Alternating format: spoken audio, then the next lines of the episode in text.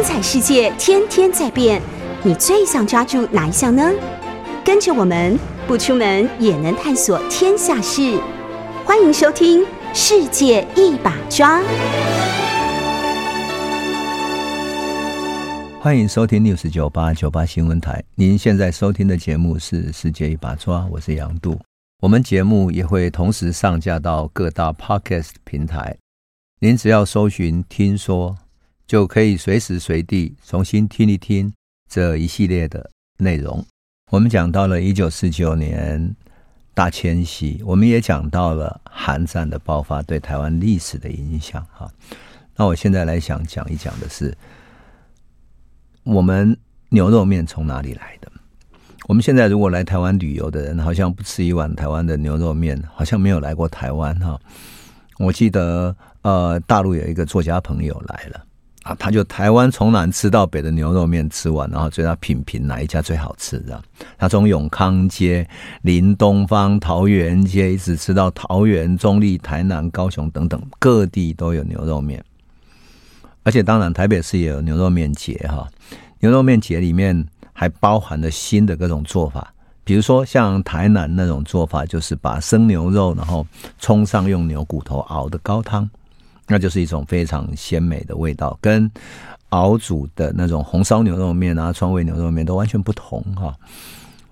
那牛肉面姐当然争奇斗艳，连意大利啦、西班牙啦、泰国酸辣味的啦，然后乃至于美国的纽约牛排啊等等，都可以拿来做牛肉面，汆烫一下都可以啊。当然，传统的川味牛肉面就更不用讲了哈，牛腩、牛肉等等，红烧、清炖都有，好像台湾变成牛肉面的代表。那为什么会这样子呢？我觉得很有趣的是，因为后来我就去做一点点追究。那很有趣的是说，其实你知道吗？我们台湾人其实是不吃牛肉的，就是传统的台湾的农民啊，尤其农村是不吃牛肉的。为什么？因为牛是帮人耕田的，耕田的一辈子，他老了你还吃它，那是太没有人性的。所以。像我父亲就接受了我祖父、我祖母那一代的教训，就说一生都不能吃牛肉。我爸爸从来都不吃牛肉，他也跟我们说，你最好不要吃牛肉啊，你吃牛肉会嗯折寿，会折了什么你的福气等等的。可是到了一九八零年代，我妹妹去法国留学的时候，我爸跑到法国去看她嘛哈，诶，他到法国之后就跟我妹妹去吃牛排了。我妹说，诶。爸爸，你可以吃牛肉吗？没关系，这是法国人的牛，他不会耕田，就是他就吃的极其开心，吃起了牛排的。好，没关系，所以他不是台湾的牛啊，台湾牛是有耕田的，法国牛是用来吃的，是吧？于是他就开始吃起牛肉了，超有趣的。所以我我觉得我爸也很妙啊，就这样子吃起牛肉。当然，台湾也有许多人年轻的世代已经没有这样的概念了哈。那是牛肉面，但牛肉面还有一个是什么？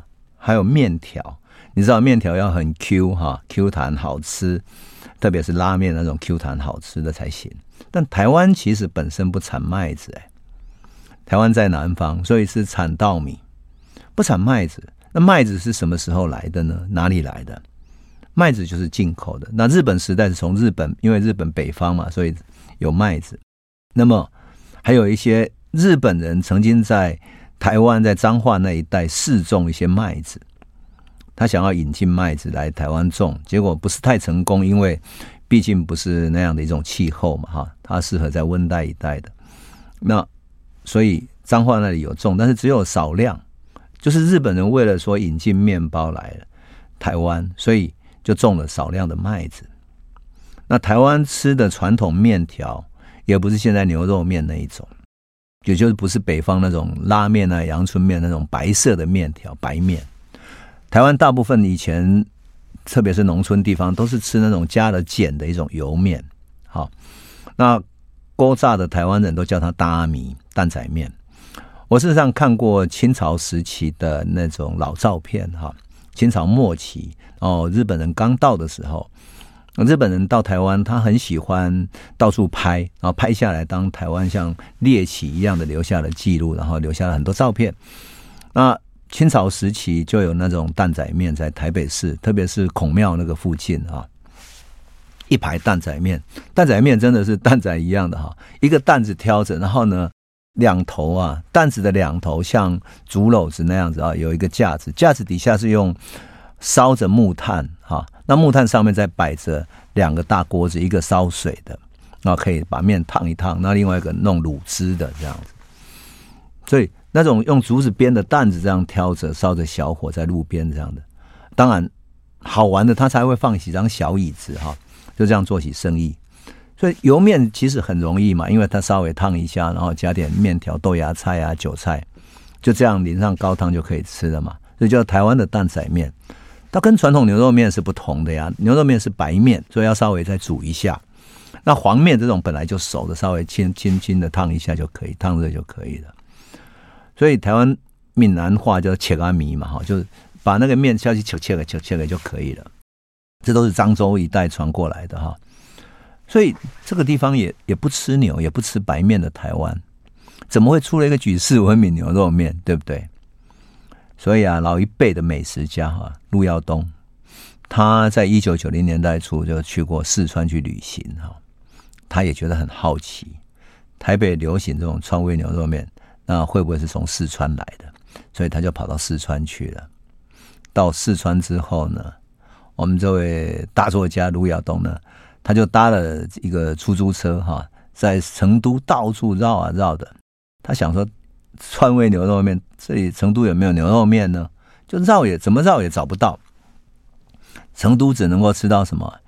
用麻辣做的夫妻肺片，还有用麻辣作为汤底的水饺，就是拌的那种水饺，这样。最后他只好再买一斤郫县的豆瓣酱。用那个豆瓣酱来看看行不行？结果那个郫县的豆瓣酱是做什么呢？它是调制小碗红汤牛肉所必备的。也就是说呢，四川他们是把大块牛肉汆烫去血水以后，再用大火、中火慢慢炖煮，然后做各种香料。那郫县的豆瓣酱炒过的一种红油等等哈。那么，所以郫县的这种豆瓣酱哈。特别红，然后麻辣滚烫。用陆耀东的话讲，它叫做色泽红亮，麻辣滚烫，浓郁鲜香。当然，四川的，如果你要做麻辣烫的话，郫县的豆瓣酱当然是最好的汤底嘛。那陆耀东于是推断说，好，那个豆瓣酱的口味跟高雄冈山的豆瓣酱口味好像很相近，都是用蚕豆的豆瓣跟辣椒制成的。那高雄的冈山是空军眷村的所在，那空军在抗战的时候正是在四川嘛，所以这个豆瓣酱应该是远离家乡的空军子弟啊，特别是四川的空军子弟们，因为怀想家乡的味道，还有没有办法结伴还乡，所以就做成了这样的味道，在眷村里面做出来的。那用这样的一种味道来炖牛肉，那佐以面条，最后就变成了川味牛肉面。可是呢，也有人提出了不同的意见，说：“嗯，我们去高雄冈山查看，这里没有知名的牛肉面店啊，怎么会出自这里？不可能啊！当然，这个说法也只是推论嘛，不是有根据可以考的。不过我必须讲哈，我认识四川的朋友哈，有一个作家哈，作家朋友啊，他特别有意思，他是四川乐山的人。乐山我们都知道有一个乐山的大佛，对不对啊？”大概有五六层楼高的大佛，那大佛面对着嗯江水哈，乐川乐江的那那地方的江水有山川汇流的地方，所以乐山的大佛非常有名。那我们这位作家朋友呢，他最自豪的一件事情就是他会炒豆瓣酱。他的豆瓣酱用什么做呢？我好像要跟大家讲秘方嘛，他是用鸡油哈，他用鸡的油，然后再用什么呢？用花椒，用好的花椒去炒过之后，热油热了去炒过之后，再把辣椒放进去。但是不只要放辣椒，还要放豆瓣，特别是蚕豆。他说里面一定要放蚕豆，因为蚕豆稍微炸过，然后再卤过之后，特别的香。因此，蚕豆的豆瓣酱跟其他豆子都不一样。当然，它还要加各种豆子哈。有黄豆，还有什么豆？好，总之总之呢，好像还有黑豆的样子哈。总之呢，他做的非常好吃。此君呢，这个作家号称是嗯四川第一豆瓣酱哈。我记得我前不久去北京的时候，后来又刚好又有事情去到成都，他特别从乐山跑过来，然后带了几瓶豆瓣酱。我就说这个好像带不进来耶，啊，就是说非非带进，你要非吃不可这样。好吧，我当场就吃了，还真的是非常好吃。好，不管怎么样哈，我们现在讲远了。我想讲的就是，当时从四川过来的，也有可能因为什么？因为抗战的时候，绝大部分的人都是在四川，所以四川这种饮食的习惯，其实并不是说，嗯。整个的四川必须有什么餐馆做出来，然后大家用那个豆瓣酱，而是每一家每一户很可能都有他自己的独家秘方，独自熬煮豆瓣酱的秘方。但你想，一百二三十万的人来自中国大陆各地，而且抗战的时候跟着国民政府走的绝大部分是四川的，特别是空军，空军在四川建军，所以你即使在空军里面讲四川话都是通的，川娃子特别多。所以常常说，空军里面哦，好像空军在空中作战的时候，呃，那个空军的飞行员跟飞行员之间的对话都可以讲四川话。然后日本就日本人即使用那个窃听，就是用用那种情报监听都听不懂，因为他们讲四川的地方方言。这也是很有趣。那来自四川的，特别是呃跟着国军过来的人，他们何曾不会去怀想家乡呢？而如果能够拿到蚕豆，拿到辣椒，当然花椒可能比较不容易拿到。但是来自中国各地不同口味的人，啊，饮食习惯疏异的人，在眷村里面，呃，眷村里面大部分都是跟着部队而建的，所以部队在什么地方，眷村就在那个附近，哈，比如高雄的左营啊、屏东的地方啊等等，所以很多不同地方的人跟着军队就全部住在一个眷村里面。那眷村里面的生活那么困苦，我想我们听过很多眷村文化的人都知道哈。张妈妈在她家包饺子，然后隔壁的小孩就拿着小菜过来，然后换了饺子，然后小菜放下，然后每一家家乡口味的就互相扶持、互相分享。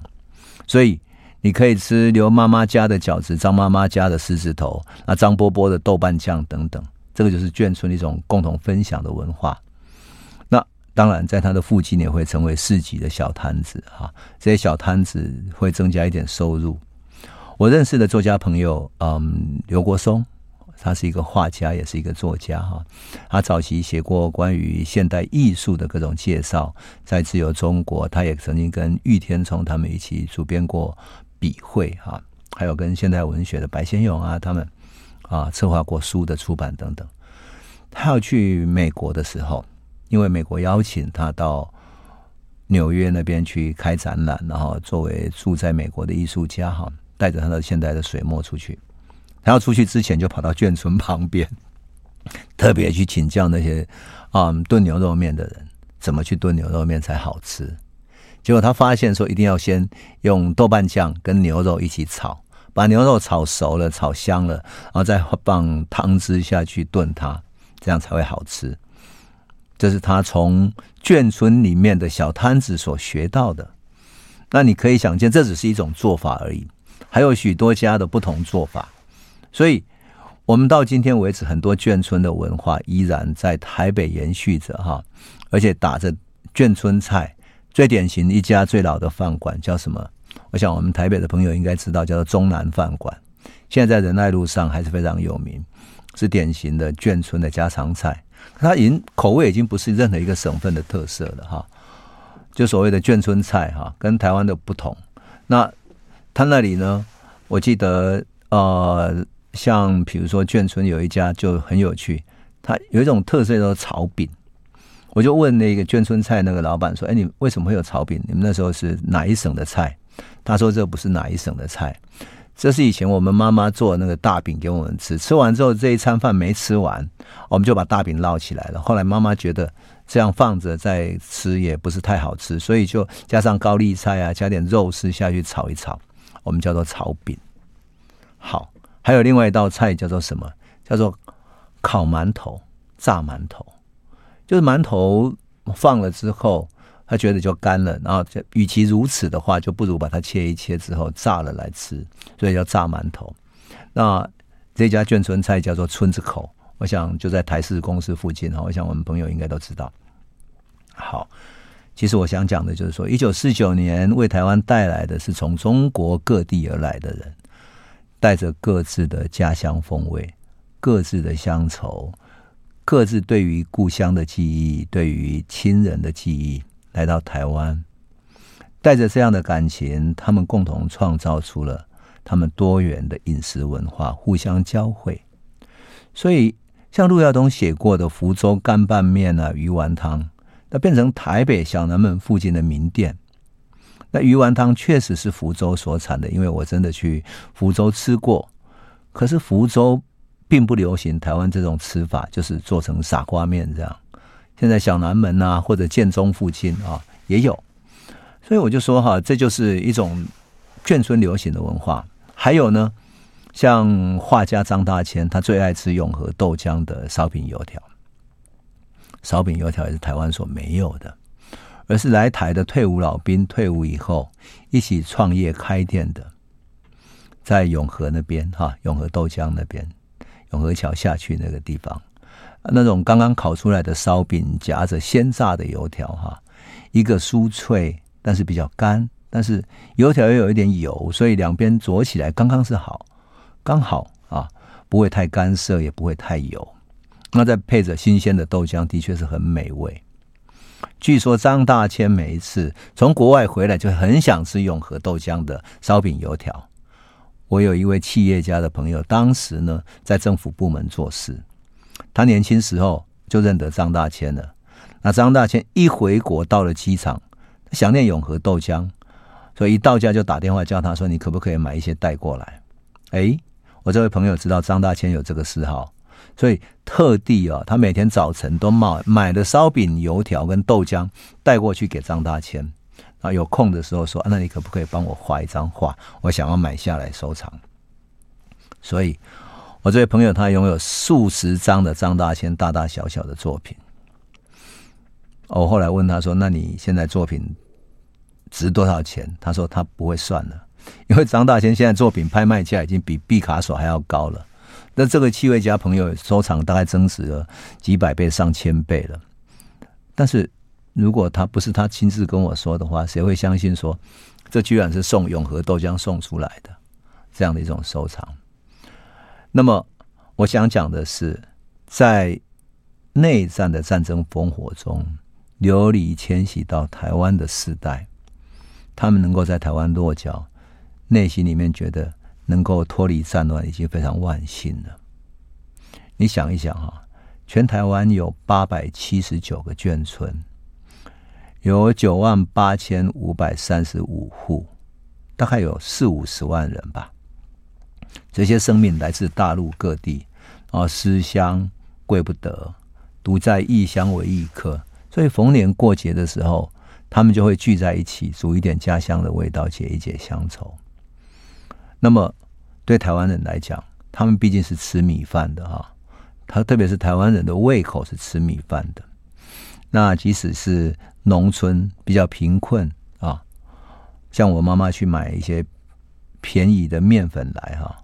为什么？因为我们都知道，一九六零年代的时候，台湾土地改革，土地改革之后，许多的佃农急于生产稻米，然后尽量的早一点能够把土地改革应该还给政府的钱早早一点还掉，因为当时分十年来偿还嘛。所以，如果能够拿到面粉的话，那不是很方便嘛？因为面粉又不用钱啊。可是坦白讲，台湾人的胃口不适合吃。不太习惯吃面粉做出来的菜，像比如说我小的时候啊，我妈妈这用馒头做馒头，或者用高丽菜做菜包等等来取代米饭，可以吃，但是吃了一两餐之后都觉得怎么吃这种东西都没有味道，好像天天都没有吃饱一样，很奇怪哈，很奇怪。那么要回过头讲，就是说，哎，台湾这种。我们小时候都不习惯的吃面粉的习惯，怎么会被培养出来的呢？这个就是美元真正起到作用的地方。国民政府来台的时候，其实经济穷困嘛。那韩战我们讲到了美元来临的时候，其实美元不是用金钱送来的，也就是我们的生活习惯，包括了牛肉面等等，其实跟美元都有关系，跟韩战都有关系。它是用各种方式来的。美元送给台湾的是军备、武器、衣服、食物等等。所以在老照片里面，我曾经看到哈，美元来临的时候，那。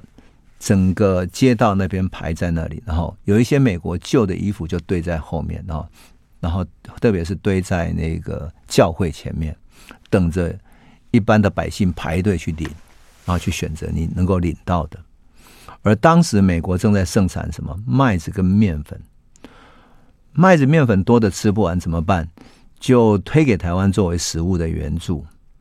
当时美元的面粉哈有。脱脂奶粉啊，食用油啦、等等哈，那么，但是你总是要有接受的民众，对不对？我刚刚讲到了，在什么地方来发放呢？主要在教会。事实上，美国也很习惯用基督教、天主教来发放，或者到眷村的村子口去发放哈。那所以呢，你们知道吗？我们小时候去看到呢，去领那个面粉的时候，我妈妈都怎么去？形容呢基督教吗，他们不是说发面粉的地方是嗯基督教等等。我妈妈说，我们台湾的习惯叫做阿去亚索庙下去耶稣庙，教会叫做耶稣庙，或者呢教会叫做什么叫米粉庙，叫发面粉发面粉的庙这样。所以你只要去教堂去参加一下小礼拜，然后就可以发放一包面粉，或者你带着一个一个面盆，然后他就会发给你几大。呃，几斤的一种面粉这样，而眷村呢，当然眷村的外省人多嘛，所以大家就吃面食超过本省人了。这个就是为什么眷村面粉这些能够成为台湾推动面食的主要的动力，因为面粉当时从美国来的美元，它是不用钱的，不用钱的，而面粉以及当时的面粉袋子也曾经被。台湾人因为舍不得丢掉那个面粉袋子嘛，哈，然后就把那个 curtain，就是美国的面粉，就是用棉布做的哈，curtain 的那种面粉袋子做成内裤这样。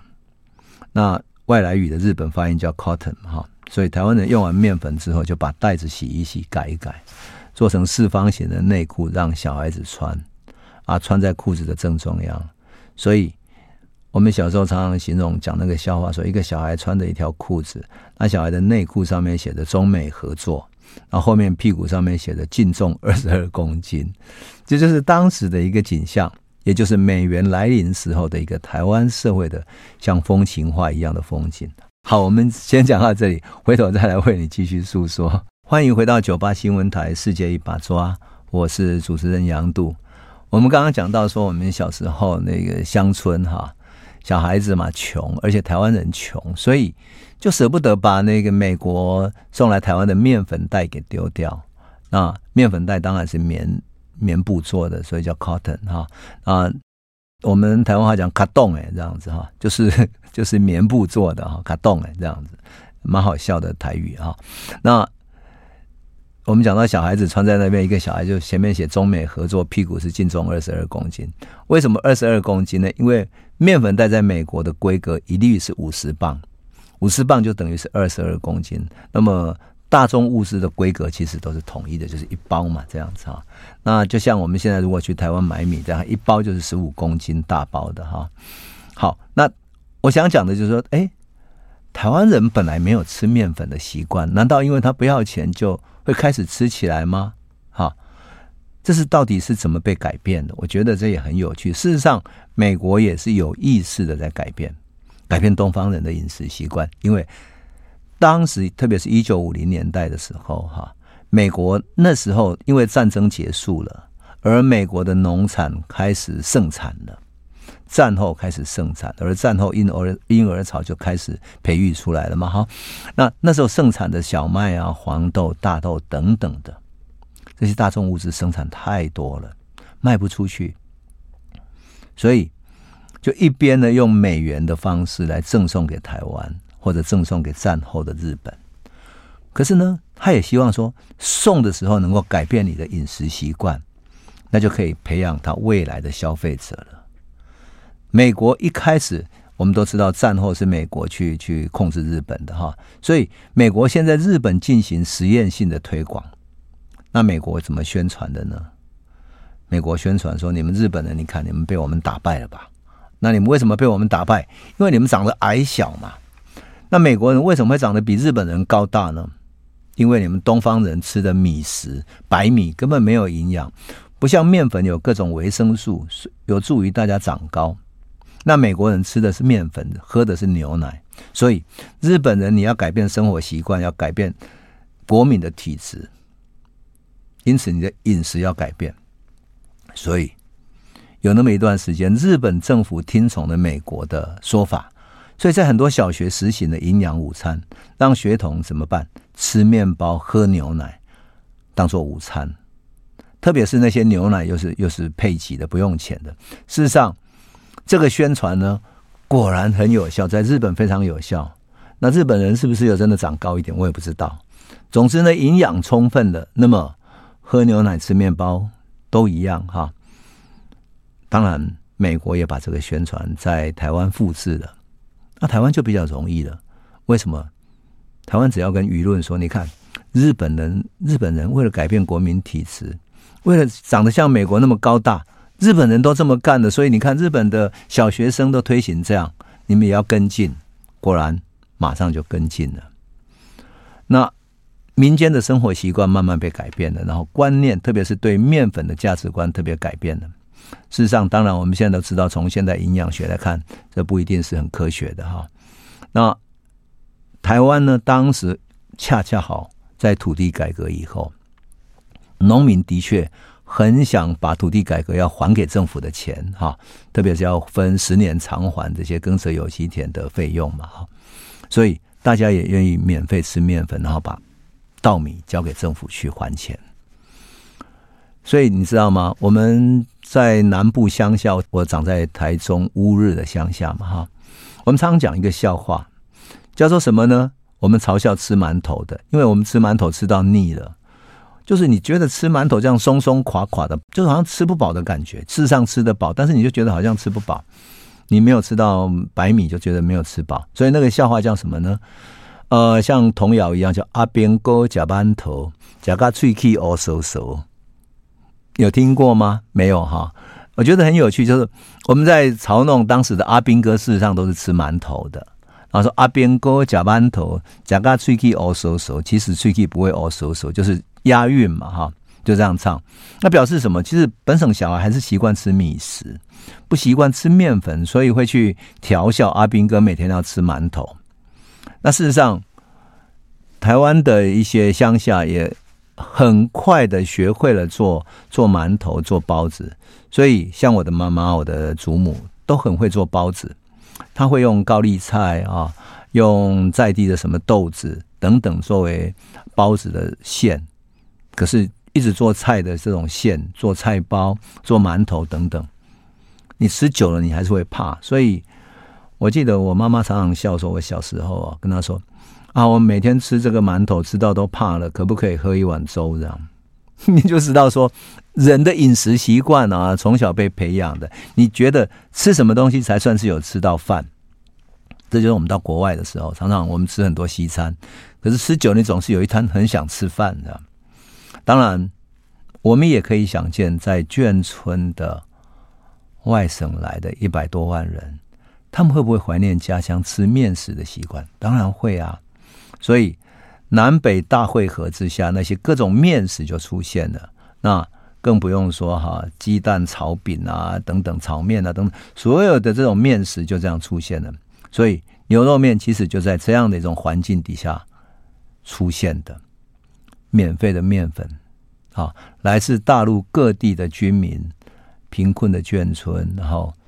怀念家乡面食的北方的人口、四川的人口等等，再加上免费的面粉，所以啊，就是说，整个这样的一种环境啊，塑造出一种独特的家乡味道，然后再配合那个年代而台湾的牛肉，台湾人又不吃牛肉，所以外省人吃牛肉能够拿到更便宜的牛肉。所以我常常笑说哈，闻名世界的台湾牛肉面，其实是三个战争熬煮出来的。一个是国共内战，大量流离迁徙的从大陆各省来到台湾的人；一个是韩战，韩战使得内战凝固化了，然后冷战，就说冷战当然是整个国际局势嘛，哈，所以内战的分裂，韩战的美国介入协防台湾，以及冷战的凝固化、面粉的来临，就这样子，三个战。三个战争，哈，三个结构性的战争，造成的这样的一种牛肉面。我常常说是这种战争熬煮出一碗台湾真正的牛肉面，那是许许多多的历史所共同熬煮出来的。当然，美国给台湾的不是只有面粉啊，真正占最大比例的还是军事跟经济的援助。事实上呢，台湾经济的为了取得美国的资源哦，花了很大的力气。啊，而美国为了挽救台湾的危机，基本上呢，要支撑台湾经济，它不但要提供大量的生活资料，还要发展台湾的工业、电力、交通、运输等等的基础设施。那么，美元就这样进来了。那美元当时，我们回到一个比较结构性的、比较观念的、理论性的来看待美元的话，事实上，美元大概有。几种用途哈，用途里面分成三大类。第一类是计划型的经济，比如说铁路、公路、电力、水利、机器设备等等，就所谓的基础设施 （infrastructure）。那在这样的一个基础设施里面呢，事实上美国要求我们的政府必须有一些委员会，然后提出一个建设的计划。也就是说，你要建设这个公路。你必须提出你要多少铁路的啊、呃，就是多少建材、多少水泥，然后整个计划有多大、多大的建筑等等，你必须提出一个很具体的计划出来，他才开开始给你补助。而这样的一种要求，使得什么？使得国民政府为了取得美元，开始要训练一批懂得英文，然后会写计划、写现代化计划的一些职业性的官员。而这些官员要懂得英文之外，还要懂得美元、美国式的现代化的经济思维、理论思维，这就是一个训练的基础。后来台湾在这个过程中所训练出来，像吕国鼎啊、孙运璇等等，都是在美元会底下底下所训练出来的。那包括农业也是，李登辉也曾经是美元会的一员。哈，那第二种呢，美国给台湾的援助是民生的物资。这种民生物资包含了什么？黄豆、棉花、肥料啊等等的。那它要供应民生需要的，为什么要避免台湾通货膨胀？通货膨胀一起来的话，经济可能崩溃。第三种技术性的援助了。那么技术性援助是什么？就是美国开放一些。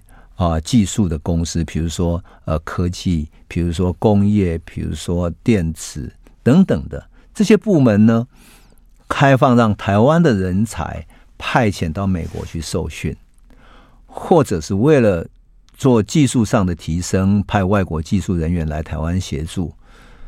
当然，就为了取得美元，台湾要成立了许许多多的啊、呃、经济建设计划，你要建设。港口建设、铁路、公路等等都要做计划，所以相应的要成立了很多的委员会，像美元运用委员会、经济安定委员会、工业委员会等等的，还有跟美国派来监督美元运用的专家一起开会讨论做计划。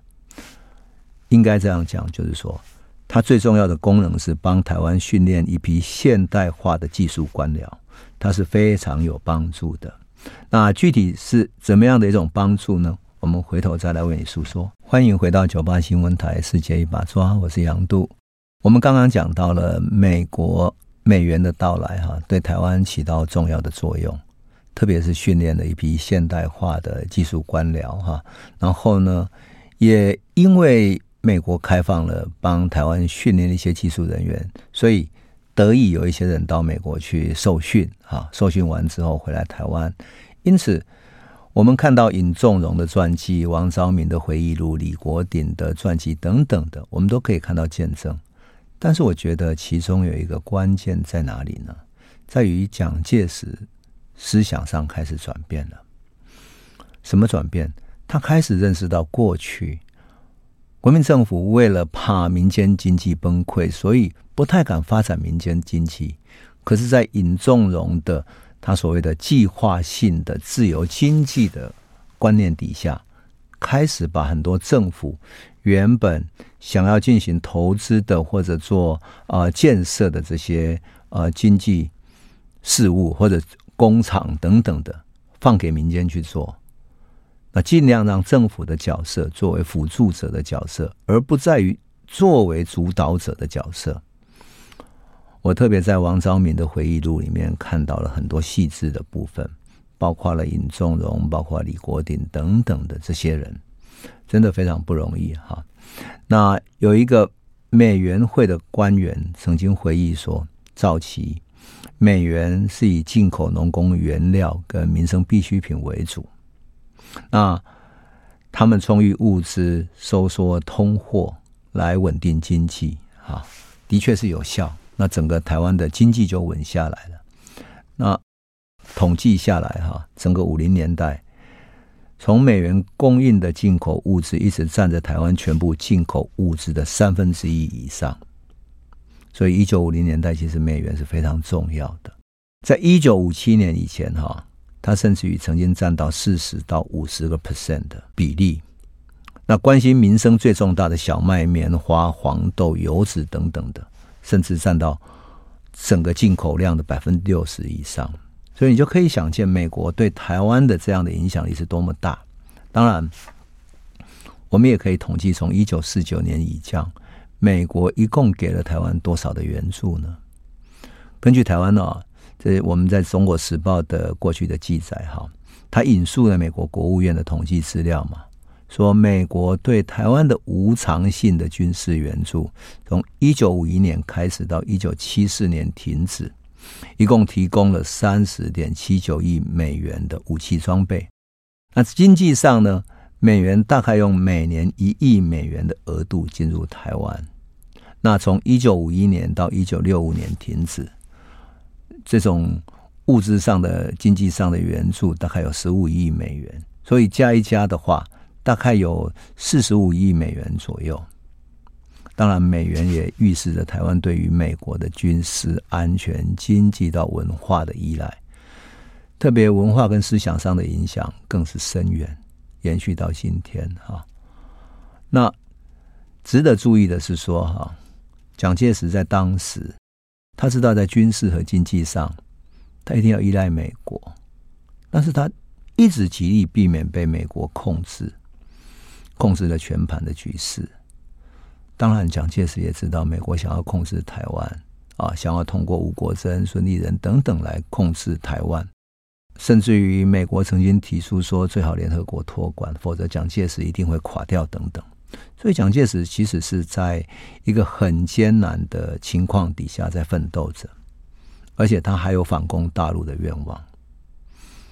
事实上，有时候我看到这一段历史的时候，会想到说，蒋介石努力控制台湾的主体性、自主性的时候，跟现在美国想要控制台湾，可是台湾好像内部一直缺少某一种。某一种要决定自己命运的主体性的思维方式很缺乏。我们现在好像不再去想要从美国控制的手上站立起来，变成一个自主的国家，反而很甘于让美国来控制。这是最最大的一种不同哈。我想我上次讲到八二三炮战的时候，曾经讲过，他整个民族主义的立场。蒋介石民族主义的立场是很坚定的。当时杜勒斯曾经建议他说，用更强大的火力，甚至于用核子弹去攻打大陆的东南沿海。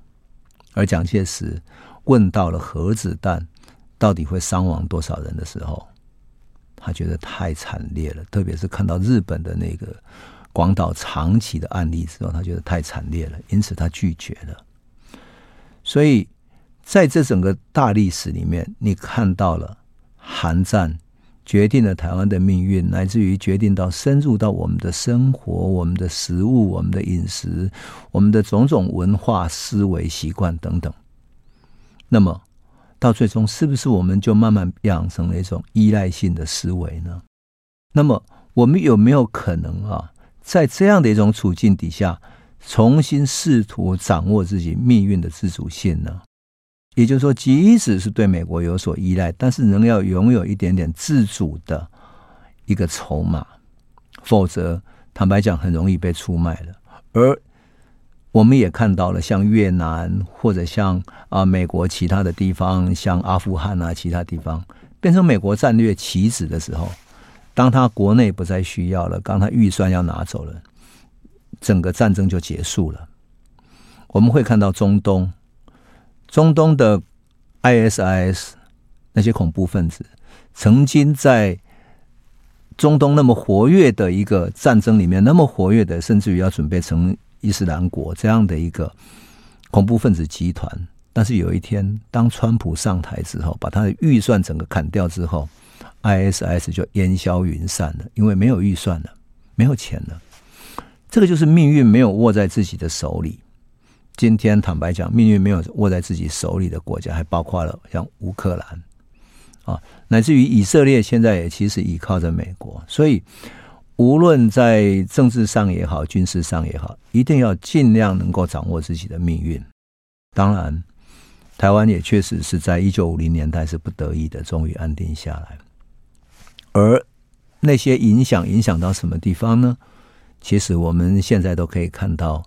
深远的那些啊，残、留在各个地方的文化或者是思维上的影响。